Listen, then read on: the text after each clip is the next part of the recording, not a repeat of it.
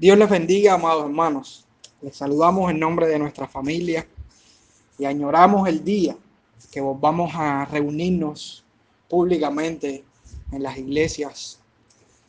Pero vamos a estar compartiendo, al menos por esta vía, porque sabemos que la palabra de Dios, y oramos por esto, puede hacer una obra poderosa en los corazones de aquellos que están escuchando. Contratados por Dios. Así le titulé al mensaje de hoy. Nacemos, vivimos y morimos sin escoger las cosas más relevantes de nuestra vida. Nacemos en un país sin querer nacer en ese país, pero nacemos en ese país. No podemos escoger el color de nuestra piel, tampoco escoger las enfermedades que nos van a tocar o no, tampoco nuestra capacidad intelectual, aún ni la familia la podemos escoger. Podemos escoger nuestra esposa y nuestros hijos, nacer de nosotros, pero a nuestros padres, nuestros hermanos y nuestra familia eh, nos vienen ya por herencia. Ser una persona y no un animal o una piedra o una planta, eso no nos tocó a nosotros, no fue una decisión nuestra, fue una decisión divina. El día de nuestra muerte aún está en las manos de Dios y está marcado por el día que Dios decida. Las tragedias que vienen a nuestra vida, a veces nos buscamos problemas pero muchos de los problemas que vienen a nuestra vida vienen de gratis y, vienen porque ya están marcados para que nos sucedan. Aún ser hombre y no mujer o viceversa, eso no lo podemos escoger. Las actitudes naturales para ejercer una profesión, el arte, el deporte, este tipo de actitudes y este tipo de, de virtudes no las podemos escoger, nacemos con ellas. ¿Cree usted que Dios se equivocó a la hora de poner todos estos matices en nuestra vida? Por supuesto que no. Dios no se equivocó. Dios es soberano, hermanos. Dios decidió cada detalle de nuestra vida. Nadie cuestiona a Dios con relación a la elección divina impuesta sobre nuestra vida. Aunque algunos han querido en su rebeldía revertir muchas de estas cosas, pero, pero es un acto de rebeldía, no es un acto de, de creación y un acto de, designio divino para nuestra vida. ¿Cree usted que Dios es soberano para hacer todas estas cosas en usted sin la necesidad de su aprobación? ¿Cree usted entonces que Dios es soberano para escoger qué es lo que le toca a usted en esta vida? Por supuesto que sí. Ahora, si usted cree que Dios es soberano, algo que todos los cristianos afirman creer, ¿Por qué cuando se trata de la salvación dudamos de su absoluta capacidad divina para ejercer dominio y propósito según Él cree correcto en nuestra vida? Hoy quiero tratar un tema consolador para aquellos que amamos a Dios y confiamos en su justicia, su misericordia, su soberanía y su amor. Trataremos el tema de la elección. Y para esto me gustaría compartir la exposición que ha sido de bendición a mi vida de Mateo capítulo 20, versículo del 1 al 16. Se le titula la parábola de los obreros de la viña, aunque creo que el protagonista en esta parábola no son los obreros, sino el padre de familia quien contrata a estos obreros. Pero vamos a leer el texto, Mateo 20, capítulo 1, capítulo, versículo 1 al 16. Dice la escritura, porque el reino de los cielos es semejante a un hombre padre de familia, que salió por la mañana a contratar obreros para su viña.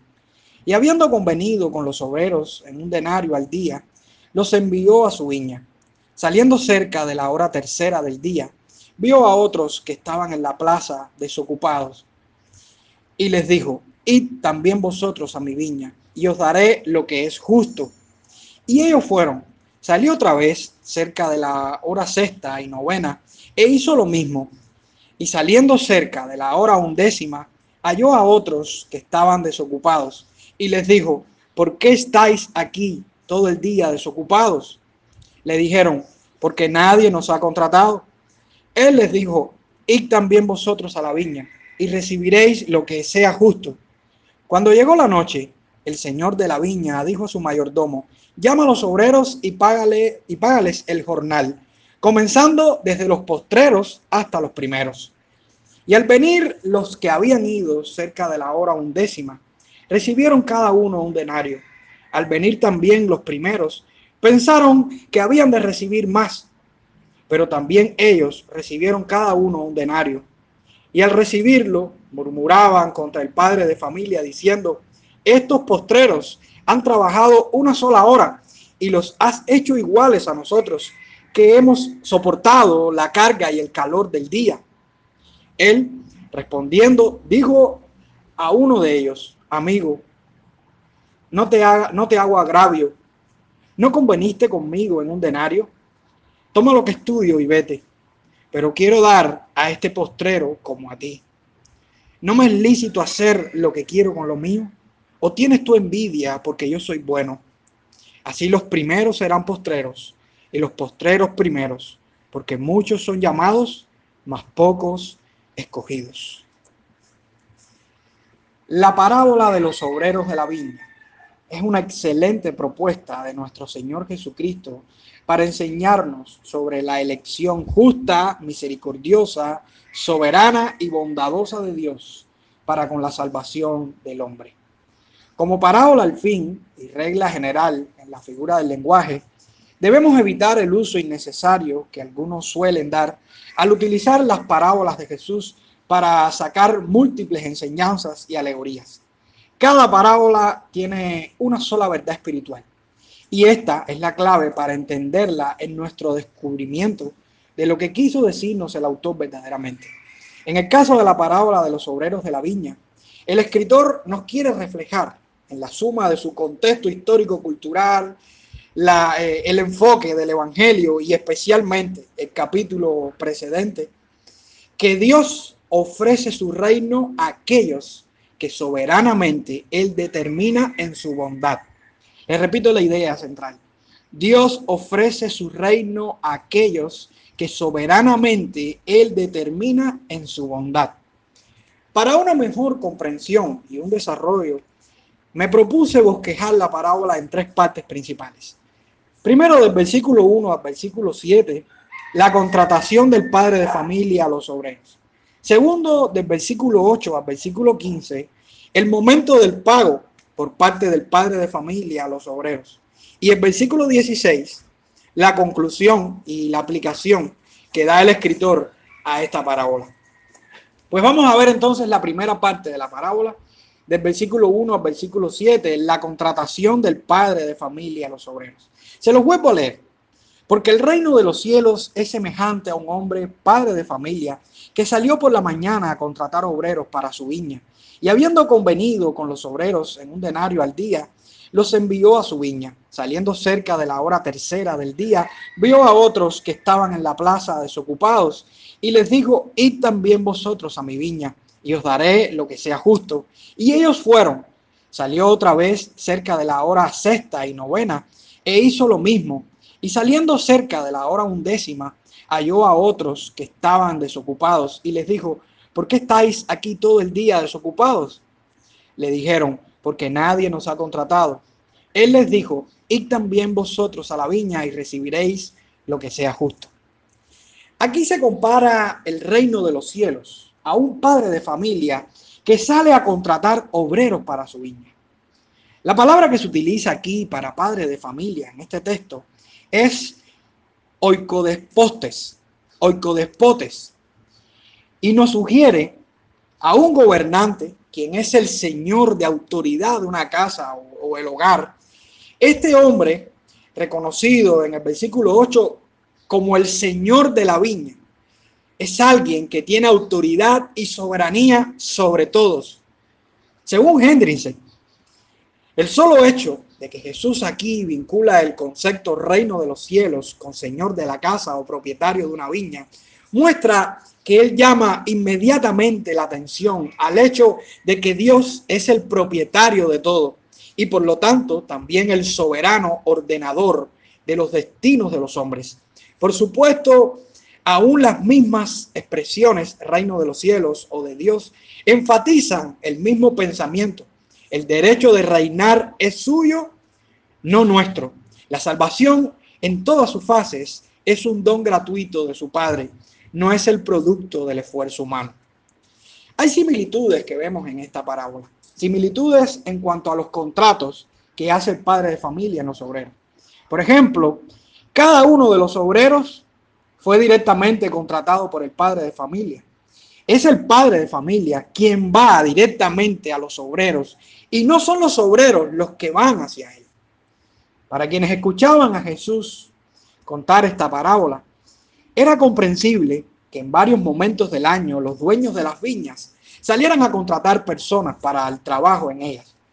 Los viñedos se encontraban por lo general en unas terrazas que se hacían en las laderas empinadas, construidas por piedras grandes que necesitaban del trabajo de varias personas que las cargaran. Además de esto, las uvas que eran plantadas en, ese, en esos lugares eran plantadas en la primavera y se tenían que cosechar en septiembre, en un periodo corto de tiempo, por la incrementación del tiempo en las lluvias que vendrían cerca de ese mes. Esto provocaba que se fueran a contratar obreros a otros lugares para que vinieran a ayudar en las viñas y terminar la cosecha lo más rápido posible. Esto exigía que los dueños salieran a las plazas, a los lugares donde había público y ahí contrataran a trabajadores que esperaban que alguien, por misericordia, les contratara en su trabajo. Esto no es similar a la verdad de las palabras de nuestro Señor Jesucristo cuando dijo, no me elegisteis vosotros a mí, sino que yo os elegí a vosotros. Y os he puesto para que vayáis y llevéis fruto, y vuestro fruto permanezca, para que todo lo que pidiereis al Padre en mi nombre, Él os lo dé. También vemos en, este, en esta porción otra similitud, y es que los obreros contratados eran personas que estaban sin trabajo y desocupados. Eran personas desocupadas, personas desempleadas, sin trabajo. De hecho, el texto dice que esas personas estaban en la plaza desocupados. Después se refiere a otros que estaban desocupados. De hecho, cuando el padre de familia les pregunta a los últimos, ¿por qué estáis aquí todo el día desocupados? Ellos le dijeron, porque nadie nos ha contratado. Eran personas que estaban en la plaza esperando por la merced de alguien que viniera a socorrerles. Era costumbre del lugar en las personas pobres estar esperando. De hecho, una figura muy, muy similar a esto la encontramos en la película El hombre cenicienta. Es una película basada en un bolseador que está en los, en los Estados Unidos en medio de la crisis económica, una de las crisis económicas más grandes que ha venido sobre Estados Unidos en los años 20 y los años 30 del siglo pasado. Y era un hombre que tenía tres hijos, que tenía que trabajar. Y estos, estas personas iban a los puertos, a los lugares de los puertos, a esperar que contrataran a unos cuantos. Y todos los días iban, y todos los días iban a esperar. Pero no todos los días los contrataban. Todo dependía de la merced de aquellos contratadores, de aquellas personas que tenían trabajo para ellos y ahí los contrataban. Pero también vemos aquí en el texto algunas diferencias y quiero notar estas diferencias, diferencias que son muy importantes para poder entender la idea de esta parábola. Por ejemplo, aquí vemos a los primeros contratados. Fueron contratados obreros para trabajar todo el día. El, el padre de familia primero contrata personas en la mañana, se estimula que sean aproximadamente las 6 de la mañana. Pero vemos después el resto de los contratados, cómo a lo largo del día, como cuando fue pasando el día en la hora tercera, que eran las 9 de la mañana, la hora sexta, que eran aproximadamente las 12 del día, la novena, que eran las 3 de la tarde, la undécima, que eran como las 5 de la tarde. O sea, una hora antes de terminar la jornada de 12 horas de trabajo. Y aquí vemos la diferencia. Primero se contrató a unas personas a las 6 de la mañana, en la primera, en el primer momento de la mañana, y a otros, el resto, se fue contratando durante el día hasta llegar a los últimos, que fue una hora antes de que terminara la jornada laboral de 12 horas de trabajo del día. También vemos otra diferencia. Y la otra diferencia la vemos en el, en el salario que se le promete a los obreros. Y creo que es muy importante notar aquí. Los primeros obreros contratados fueron contratados por la promesa de un denario de, de trabajo, o sea, de un denario a un día de trabajo. Un denario. ¿Saben qué era un denario? Un denario era el salario misericordioso para un obrero. Y yo digo misericordioso porque un obrero normalmente no ganaba esto. Un salario misericordioso para un obrero, un obrero que trabajara todo su día, aún, no una parte del día, sino todo su día. Un obrero trabajando todo el día, le pagaban un, denario y le estaban pagando cantidad, más de lo que estaba estipulado en el momento.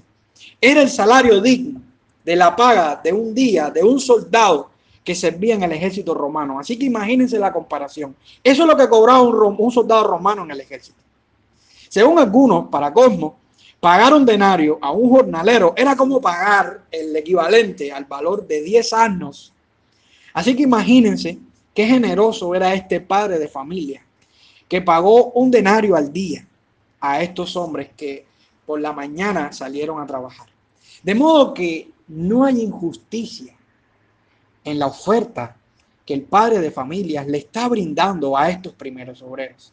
Él ha sido más que generoso. Él les está pagando como si fueran hombres profesionales contratados en el mejor ejército del, del planeta en esos momentos. Pero vemos el resto de los obreros que fueron siendo contratados a lo largo del día, que lo que se le promete no es un denario, sino un precio justo, un salario justo para alguien que está sin trabajo, esto es muy bueno, como, como quiera que sea. Cuando te están diciendo y estás sin trabajo y ya ves que ya se fueron todos a trabajar y tú estás desempleado y estás ahí en un lugar esperando, cuando te dicen te voy a pagar un salario justo, tú sales a, trabajar como quiera que sea, porque ya tú perdiste la oportunidad del día, tú perdiste las posibilidades. Ahora lo que están haciendo contigo es un acto de misericordia, que no hay que hacerlo. Así que de una manera o de la otra, estamos viendo cómo la oferta que está haciendo el padre de familia a los obreros, tanto a los primeros como a los segundos, y a los terceros y a los cuartos, o sea, a todos los obreros, es una oferta digna, una oferta eh, honesta, yo diría que misericordiosa sobre cada uno de los que iban a trabajar para él. Ahora la pregunta es para nosotros. ¿Quién debía definir la medida de justicia del salario que recibirían el resto de los obreros de la viña. ¿Eran los obreros o era el empleador? Por supuesto que era el empleador, porque era el que daba el dinero, el que tenía el dinero y el que contrataba. Los obreros no tenían derecho ninguno a exigir ni a demandar nada en, cuanto al, trabajo que ellos habían hecho, porque todos fueron a trabajar bajo un convenio, los primeros bajo un denario, bajo la propuesta de un denario, y el resto bajo la propuesta de un salario justo. Es importante tener en cuenta en esta primera parte de la parábola la iniciativa del padre muy generoso de familia al salir a contratar obreros que estaban desocupados a la merced de que alguien pudiente les socorriera contratándoles para su sustento y el sustento de su familia. Qué bueno saber que hay un padre de familia de buen corazón que salió a contratar a muchas personas a trabajar a su viña. Él no se detuvo ni se conformó con los primeros contratados. Sigue buscando obreros mientras pueda, en cualquier horario del día, cualquier horario vacante, durante la jornada laboral, para ayudarlos para ayudarlos en el sustento quizás de su familia. Pero ¿qué sucedió a las 12 horas de la primera contratación? ¿Qué sucedió cuando llegó el final del día? Y aquí vamos a la segunda parte de la parábola. El momento del pago por parte del padre de familia a sus obreros. Lo vemos en el versículo 8 al versículo 15. El padre de familia, al final del día, comienza a pagarle a sus obreros desde los últimos a los primeros la misma cantidad a todos por igual. Del versículo 8 al versículo 10, al versículo 10 nos dice, cuando llegó la noche, el señor de la viña dijo a su mayordomo, llama a los obreros y págales el jornal, comenzando desde los postreros hasta los primeros. Y al venir los que habían ido cerca de la hora undécima, recibieron cada uno un denario. Al venir también los primeros, pensaron que habían de recibir más, pero también ellos recibieron cada uno un denario. El pago se efectuó parejo para todos. Lo mismo se le, se le pagó a quienes trabajaron solo una hora de contrato de trabajo que a los que trabajaron todo el día. Personas que trabajaron solamente una hora recibieron un denario. ¿Qué creen ustedes que despertaría esto en estas personas que solamente por una hora de trabajo, a los que se le prometió un salario justo, le hayan pagado un denario al día, teniendo en cuenta el valor de un denario en ese contexto. ¿Qué esperarían ellos? Amados hermanos, creo que la gratitud de estos hombres sería tan grande, sería tan exuberante, sería tan, yo diría, magnífica, que ellos no tendrían palabras para describir cómo se sentirían ante este hombre de familia, ante este padre de familia.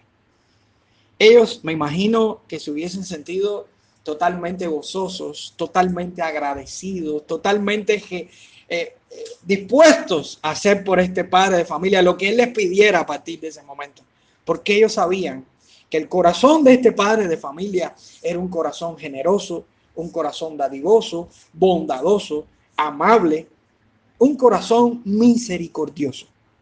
Pero ¿qué despertó en los que trabajaron 12 horas al día? ¿Qué fue lo que despertó? Del versículo 11 al versículo 12, vemos cómo la bondad del padre de familia hacia los últimos obreros contratados despertó en los primeros una murmuración hacia el padre de familia. El texto dice en el versículo 11 y versículo 12, y él, y al recibirlo, murmuraban contra el padre de familia, diciendo, estos postreros han trabajado una sola hora y los has hecho iguales a nosotros que hemos soportado la carga y el calor del día. Aquí se muestra la verdad del corazón del hombre, porque con el salario bondadoso que se le prometió y se le dio a los primeros, no había razones ningunas para que se molestaran contra el padre de familia. Amados hermanos, volvamos a pensar en un denario. Era un salario bondadoso para estos hombres. Su misión no era quejarse contra lo que el padre de familia hiciera con su dinero. Era agradecer a este padre de familia, quien generosamente les estaba pagando un denario por 12 horas de trabajo, lo que cobraba un soldado romano. Estos primeros obreros se me parecen un poco a muchos cubanos que prefieren sacarse un ojo por ver tuerto al vecino. Fijémonos que la molestia de ellos no era porque habían hecho injusticia contra ellos, sino porque habían hecho una obra mejor con otras personas. Habían hecho una obra misericordiosa con otras personas que no habían hecho lo que ellos hicieron. Pero ¿por qué esta molestia? ¿Por qué esta incomodidad cuando a ellos se les está dando algo más allá de lo, de, lo que ellos merecían? Cuando a ellos se les está dando lo que se, lo que se contrató con ellos. Yo creo que esta, esta actitud de estos primeros obreros es una actitud que deberíamos tener en cuenta ante el corazón de cada hombre y cada mujer. Analicemos nuestro corazón y pensemos por un momento si estos primeros hombres se parecen a nosotros no. Personas egoístas, jactanciosas, competitivas. ¿Acaso no se parecen a nosotros? Los primeros se vieron ofendidos, pero en verdad, ¿quién fue el ofendido en esta historia? Fue el padre de familia el ofendido, quien sin necesidad de ayudar y mostrar toda generosidad a cualquiera de sus contratados, recibió la murmuración, la crítica, la incomodidad de aquellos a los cuales él les había dado abundantemente. Qué ingratitud la de estos obreros, qué ingratitud la de estos asalariados. Sin embargo, qué bondad la de este padre para con todos. Porque al final el padre era el dueño del dinero y él tenía toda la habilidad y la potestad para hacer con su dinero lo que él quisiera hacer. Él no fue injusto, él siempre habló claro con ellos y les mostró las condiciones del contrato y todos aceptaron. Todos aceptaron. Esa es la realidad del hombre hoy ante la elección de Dios. Cuando Él decide escoger a quien quiere por el designio de su voluntad, en su sabiduría, ¿cómo nos exponemos nosotros cuando estamos frente a la obra de la elección de Dios? Igual que estos primeros obreros. Afirma Romanos capítulo 9, versículo del 13 al 24, como está escrito, a Jacob amé, mas a Esaú aborrecí, ¿Qué pues diremos? ¿Que hay injusticia en Dios? En ninguna manera. Pues a Moisés dice, tendré misericordia del que yo tenga misericordia y me compadeceré del que yo me compadezca. Así que no depende del que quiere ni del que corre, sino de Dios que tiene misericordia. Porque la escritura dice a Faraón, para esto mismo te he levantado, para mostrar en ti mi poder y para que mi nombre sea anunciado por toda la tierra. De manera que de quien quiere tiene misericordia y al que quiere endurecer, endurece. Pero me dirás, ¿por qué pues sin culpa? Porque ¿quién ha resistido a su voluntad? Mas antes, oh hombre, ¿quién eres tú para que alterques con Dios? Dirá el vaso de barro al, dirá el vaso de barro al que lo formó, ¿por qué me has hecho así? ¿O no tiene potestad el alfarero sobre el barro para hacer de la misma masa un vaso para honra y otro para deshonra?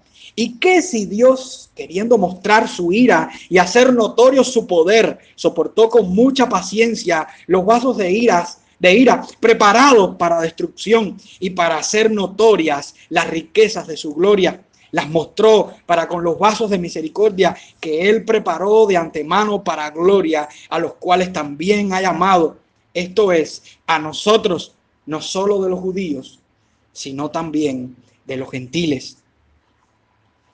Amados hermanos, hemos sido escogidos por el designio soberano de Dios.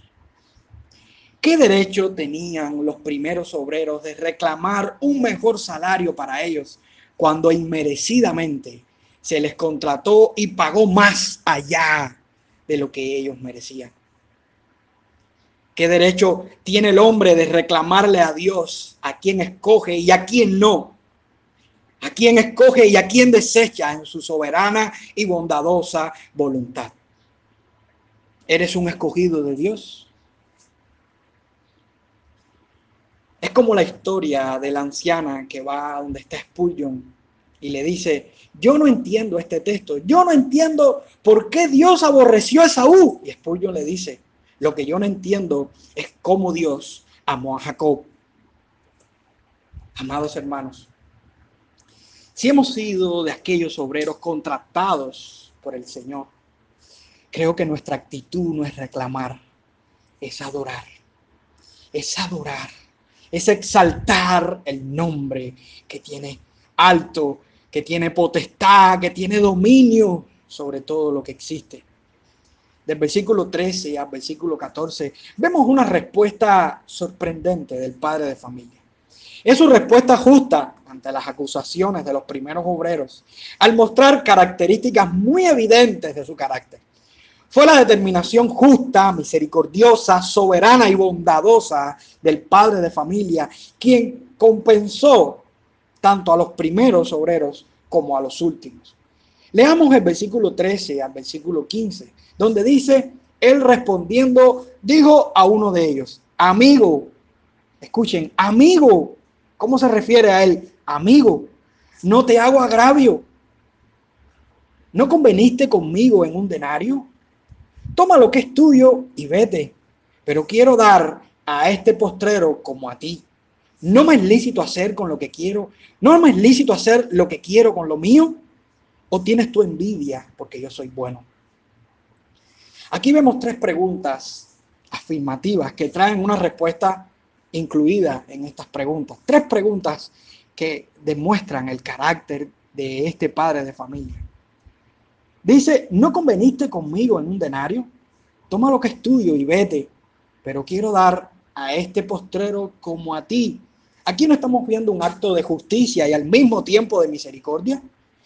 Ellos, ellos tuvieron un convenio, que fue un convenio justo, pero también vemos cómo un acto de misericordia es derramado en aquellos que se les dijo de, de aplicar la justicia y sin embargo le dio más allá de lo que ellos merecían. ¿Acaso esto no es lo mismo de lo que pasó en el momento de la cruz? ¿Cómo Dios al mismo tiempo manifestó su justicia y su misericordia cuando expuso la vida de nuestro Señor Jesucristo en esa cruz? Él recibió el castigo de aquellos que recibimos misericordia. Él recibió la justicia que nos tocaba a nosotros en esa cruz para que nosotros hoy obtuviéramos la misericordia. ¿Acaso ese no es el carácter de nuestro Dios? Un Dios justo pero al mismo tiempo misericordioso, un Dios justo que hace justicia contra el pecador, que hace justicia contra aquellos que hacen el mal, pero al mismo tiempo hace misericordia porque hizo justicia contra Cristo en esa cruz por aquellos por los cuales Cristo vino a morir. También vemos el carácter soberano del padre de familia. Él les dice, ¿no me es lícito hacer lo que quiero con lo mío?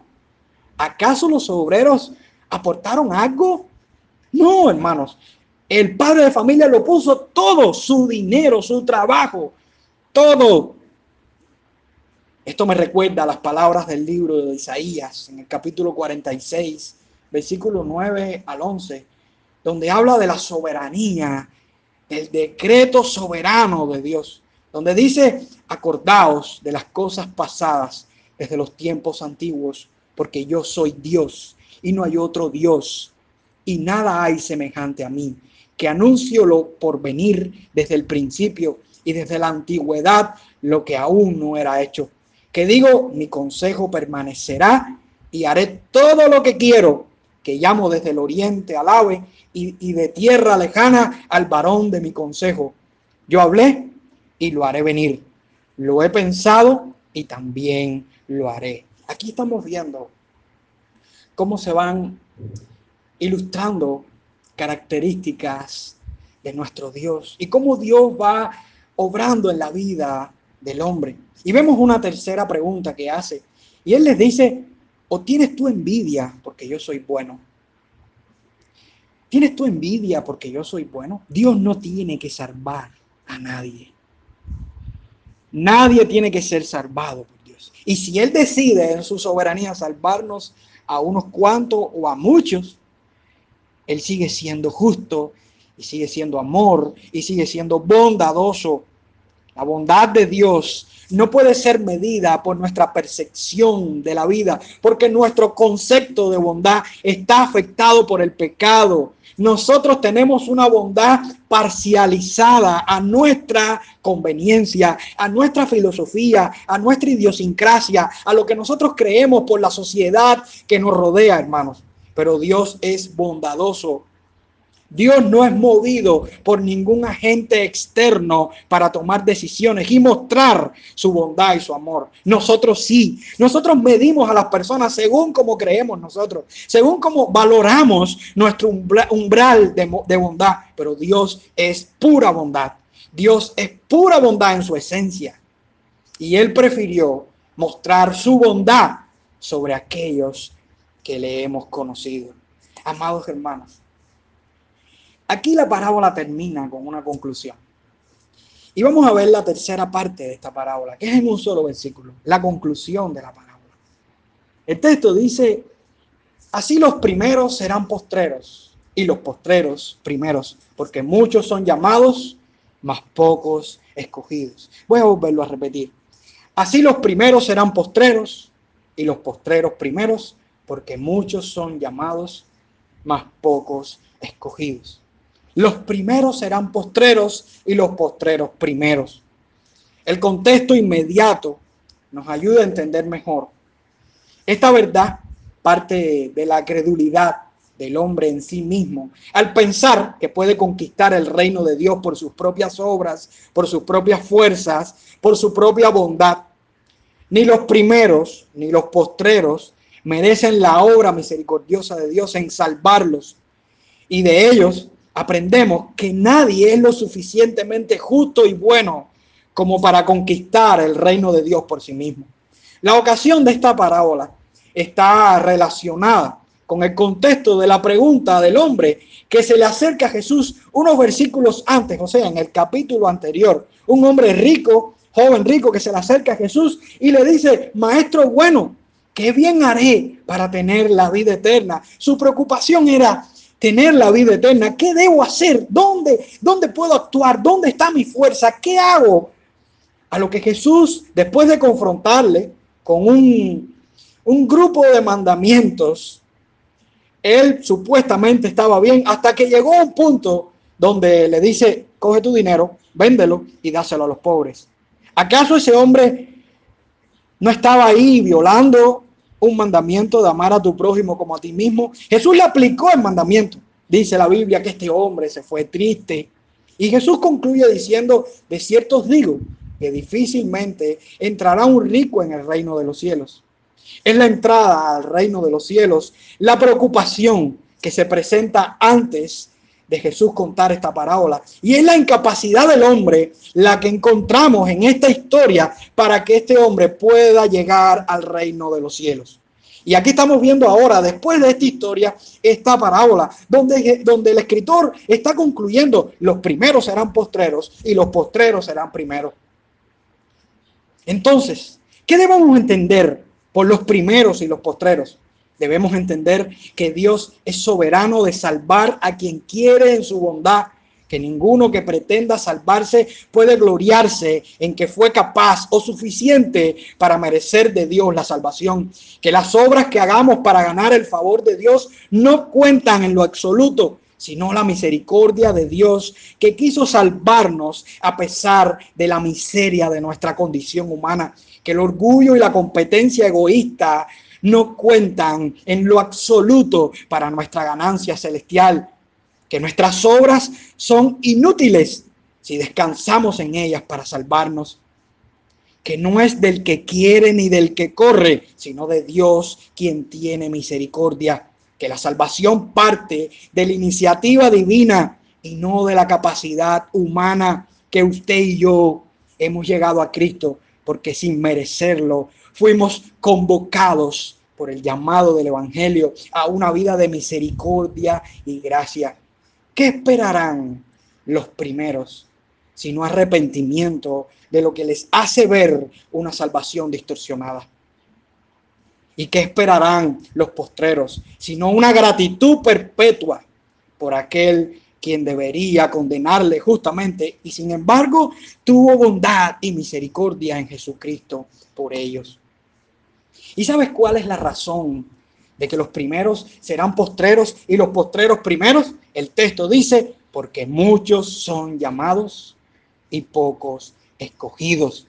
Muchos son llamados porque Dios a través del ministerio de la predicación ha ido a buscar a los perdidos y se establece que este mensaje del Evangelio sea predicado a todos los hombres. ¿Cómo irán si nadie les predica? Es la gran comisión extendida a todos para que vengan a Cristo los que Dios o sea, lo que Dios hace en su llamado universal. Pero no todos son escogidos dentro de la multitud de quienes escuchan el Evangelio, porque no todos son escogidos. Son pocos los escogidos. Estos son, estos pocos son los que responden a esa dulce voz que abre sus corazones al amor de Dios. Esa es la voz de Cristo que eficazmente les dice, vengan a mí y yo los haré descansar. Vengan a mí y yo los haré descansar. Esa es la voz de Cristo en el Evangelio que eficazmente le dice al mar embravecido, enmudece y este se calma. Al demonio sal fuera y este se marcha. Al enfermo se sano y este recibe el milagro. A los discípulos déjenlo todo y síganme y ellos dejan sus redes y le siguen para siempre. Al muerto Lázaro sal fuera y después de cuatro días el muerto sale dando brincos de esa tumba. Ese es el mismo poder que tiene Dios para sacarnos de las tinieblas por la proclamación de su palabra cuando confronta nuestros pecados con la ley y nos ofrece el Evangelio de salvación. Esos escogidos somos nosotros quienes respondimos voluntariamente y con una mente renovada venimos a los brazos de amor de nuestro Dios por el poder del Espíritu obrando en nuestra regeneración, contratados por Dios. Contratados por Dios. Así le titulé este mensaje. La elección de Dios en nuestra salvación es para nosotros un vasto consuelo que nos hace descansar de nuestras obras y depositar nuestro orgullo banal a los pies de Cristo. Esta es una doctrina fundamental que todo cristiano debería abrazar Se la resumo según la exposición de la Segunda Confesión Bautista de Londres de 1675 a 1689, en el capítulo 3, párrafo 1.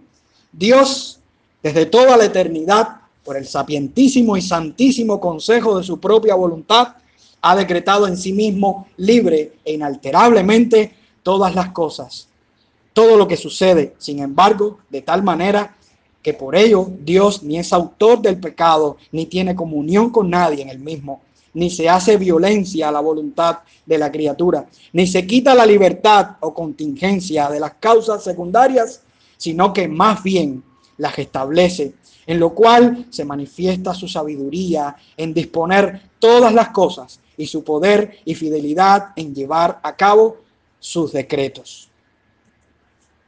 Amados hermanos, hemos sido contratados por Dios y como obreros de su viña gozamos del privilegio único de que alguien trabajó 11 horas para que en la hora final nosotros recibiéramos la recompensa bondadosa de Dios. Los primeros contratados se molestaron por recibir eh, el trabajo para, o sea, su recompensa, porque los últimos recibieron solamente de una hora de trabajo la, bendición, la ganancia. Pero Cristo trabajó por nuestra salvación. Cristo trabajó por nuestra salvación. Él nunca se quejó.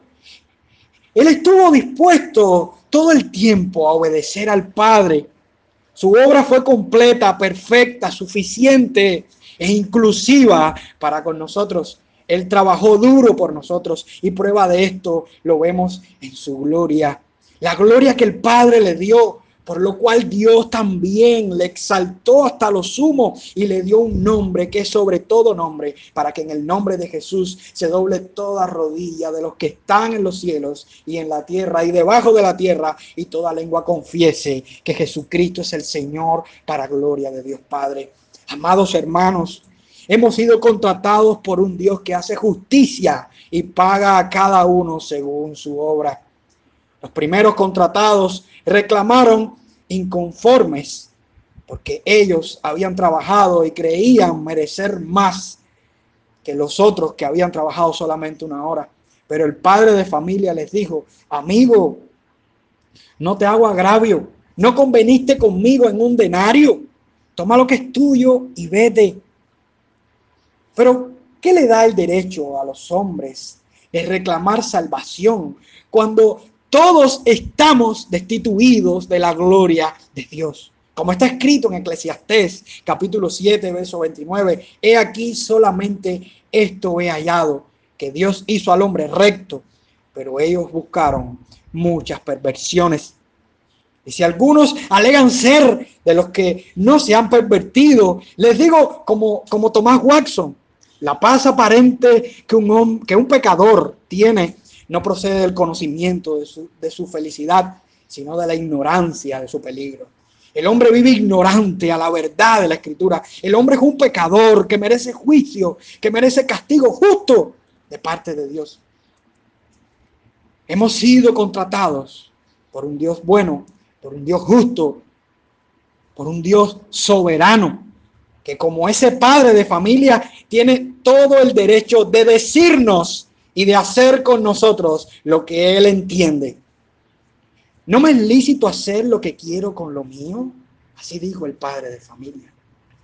Entonces, ¿por qué no dejamos de altercar con Dios? John Piper dijo, al escoger a los que iba a escoger, Dios no busca cosas en nosotros. Él tiene sus propias razones sabias de por qué hace, por qué hace lo que hace. Y yo no sé cuáles son. Así que solo quiero decirte, déjalo atrás ahora, hermano. Déjalo atrás. No estés trayendo ante Dios todas las razones por las cuales no puedes estar entre los elegidos. Ninguna de ellas es válida si estás entre los, si estás entre los elegidos. Dependen de una sola cosa. En si tenemos a Jesús y punto. Solo así podrás saber si todas esas fallas te condenan o no. y no lo hacen. Amado hermano, ¿eres un elegido? En vez, en vez de perder el tiempo en cuestiones y en cuestionamientos cortos de la visión bíblica de Dios, que debemos ganarlo rindiéndonos y admirando su grandeza, en vez de perder el tiempo cuestionando la verdad de la escritura, rindámonos a Él, al Dios Todopoderoso, que como expresó el apóstol Pablo, oh profundidad de las riquezas, de la sabiduría y de la ciencia de Dios cuán insondables son sus juicios e inescrutables sus caminos, porque quién entendió la mente del Señor, o quién fue su consejero, o quién le dio a él primero para que le fuese recompensado, porque de él y por él y para él son todas las cosas. A él sea la gloria por los siglos. Amén. Hemos sido contratados por Dios pero no el Dios que queremos tener, sino el bendito Dios y Padre de nuestro Señor Jesucristo, que nos bendijo con toda bendición espiritual en los lugares celestiales en Cristo, según nos escogió en Él antes de la fundación del mundo, para que fuésemos santos y sin mancha delante de Él, en amor, habiéndonos predestinados para ser adoptados hijos suyos por medio de Jesucristo, según el puro afecto de su voluntad para alabanza de la gloria de su gracia, con la cual nos hizo aceptos en el amado. Eres un escogido de Dios. Eres un escogido de Dios. Adórale, alábale, admírale, contémplale, honrale y ríndete a Él, porque solo Él es el que contrata a su pueblo. Que Dios te bendiga.